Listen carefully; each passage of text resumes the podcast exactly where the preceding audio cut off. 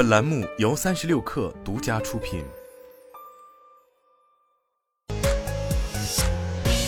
网罗新商业领域全天最热消息，欢迎收听快讯不联播，我是金盛。支付宝宣布集五福升级为五福节，并推出四大 AI 玩法。据了解，集五福活动将于一月二十九号正式开启。五福节新增五福年货节、过年天天乐，将横跨整个春节周期。记者获悉，前期市场担忧的雪球结构产品敲入风险已释放了一部分，后续尚未敲入的产品敲入点位较为分散，风险相对可控。产品敲入影响方面，证券公司主要使用股指期货进行多头对冲，并不直接对 A 股现货市场带来影响。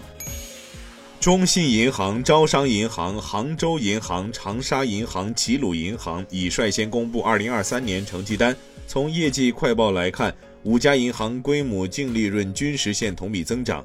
业内人士指出，这可能与四季度存量按揭利率下调、代销保险费率下调等因素有关。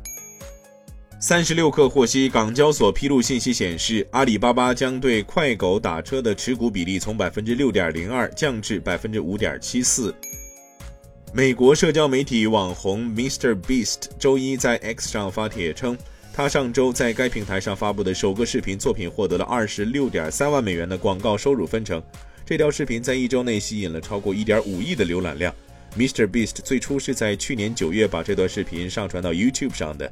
他上周表示：“我很好奇 X 上的视频能带来多少广告收入，所以我重新上传了这个来测试一下。”据报道，贝尔纳阿尔诺据悉将提名他的两个儿子进入路威明轩集团董事会，进一步巩固该控股家族的下一代对这家全球最大奢侈品集团的控制。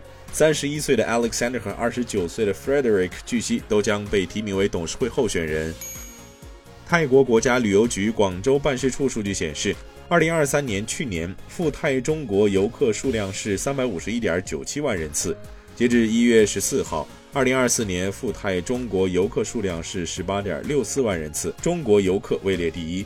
随着免签措施的实施，两国间的航班将进一步增加，期待二零二四年中国游客赴泰旅游能够达到八百万人次目标。以上就是今天的全部内容，咱们明天见。